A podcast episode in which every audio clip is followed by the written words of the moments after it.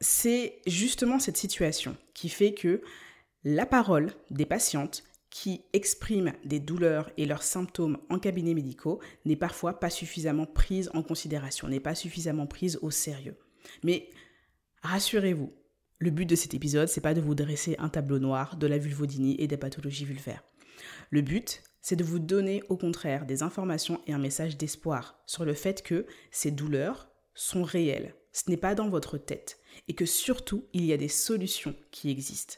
Je vous le répète, les pathologies vulvaires et les vulvodynies se soignent très bien en majorité. Ça ne veut pas dire que c'est un traitement qui sera immédiat, mais c'est un traitement qui dans le temps fait ses preuves. Et ça, c'est l'information la plus importante que vous pouvez retenir de cet épisode.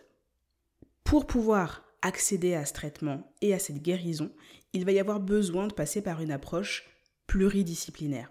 Ça signifie quoi?